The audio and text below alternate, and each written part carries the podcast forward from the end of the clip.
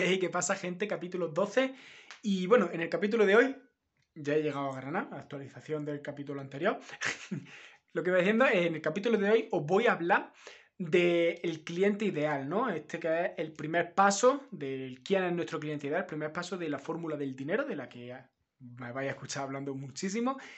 Y bueno, eh, esto es el paso en el que yo creo que la mayoría de gente cuando empieza, a mí me pasó, y, bueno, y muchos negocios que están ya, sobre todo negocios locales, eh, no la trabajan mucho y yo creo que esta es la, clave por la que muchos negocios, gente que empieza no, no termina de despegar, ¿no? Porque claro, empieza y dice, va, venga, quiero hacer dropshipping, quiero vender, ahora se ha puesto de moda el drop servicing, ahora se ha puesto de moda no sé qué, ahora no sé qué, no sé cuánto, quiero vender esto, quiero vender lo otro, pero no saben a quién le quieren vender, ¿no? No conocen exactamente a quién le quieren vender y, por eso al final, pues claro, acaban fracasando y bueno, pues mucha de esa gente luego dice que es que no, que es que emprender no sé qué, no es tan bonito como lo pintan, pues claro, porque si no sabes, si no haces bien las cosas, al final eh, no vas a ningún lado, ¿no?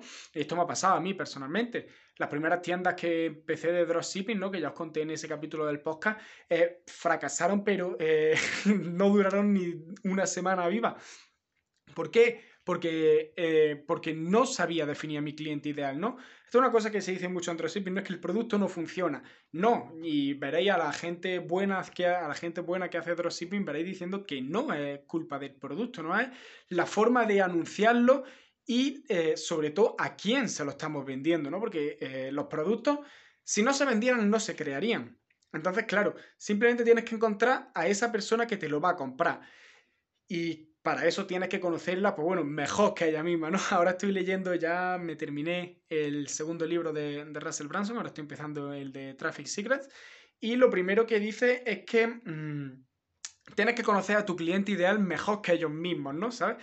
Es como que tienes que, el cliente ideal es lo más importante de un negocio.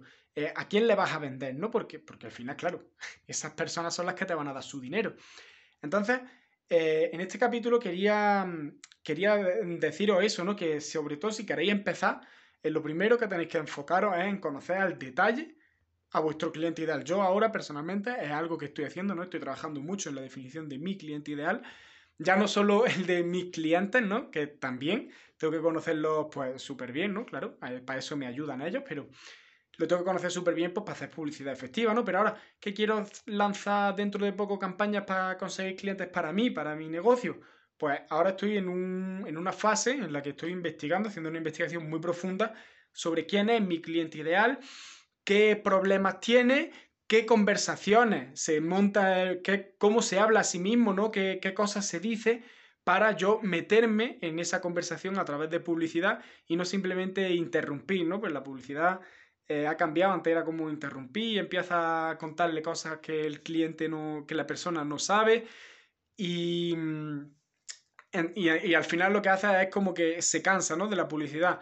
La forma nueva, entre comillas, de, hacer publicidad es, esa, ¿no? Es saber perfectamente quién es tu cliente, saber cómo se habla a sí mismo, no qué piensa eh, acerca de los problemas que quiere resolver y ahí es cuando tú lanzas un mensaje publicitario que resuena, que cuando lo lees resuena con él, se siente identificado y entonces cuando ya va y hace pues la acción que tú le pides, ya sea entrar a un webinar, comprarte no sé qué, ¿sabes?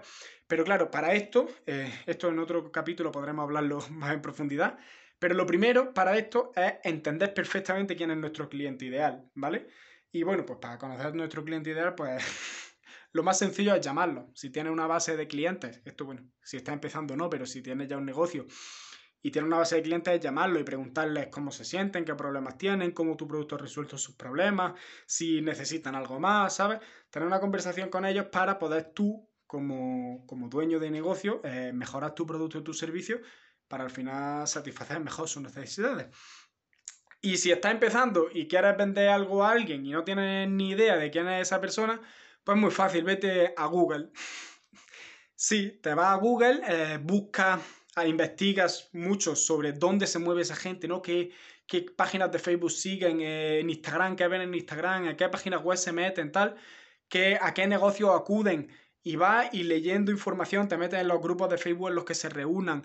Eh, yo qué sé, por ejemplo, tu, tu cliente ideal son ciclistas, me lo invento y ves que en Facebook hay un grupo de ciclistas, pues te metes en ese grupo, empiezas a participar en las conversaciones, eh, ves que, de qué hablan, cómo, cómo hablan, qué problemas tienen, ¿sabes? Y así es como ya te empiezas tú a montar una idea, empiezas ya a construir este avatar de, de cliente. Y nada, eh, hoy es un capítulo más largo, da igual. Eh, quería compartiros esto, ¿no? Que es la primera parte de la fórmula del negocio, yo creo que la más importante. En un negocio, eh, conocer a tu cliente ideal, yo creo que es lo más importante y que todo, si, incluso si, si quieres empezar, deberías empezar por ahí, a quién quieres servir, ¿no? A, qué tipo de gente quieres servir. Si, bueno, realmente empiezas por, mira, tengo este producto, quiero venderlo, pues lo, el siguiente paso es saber a quién. Y, bueno, al final eso, que es la parte más importante el core, el lore de un negocio. Y nada, hay que trabajarlo bien, siempre intentas perfeccionarlo y sabes cómo hablarle al cliente, ¿no? Al final tienes que hablarle de la misma forma en la que habla con, su círculo, con su gente y, ya está. Y nada, eh, me despido. Nos vemos en el siguiente capítulo. Esperemos que sea mañana. Y nada, chao.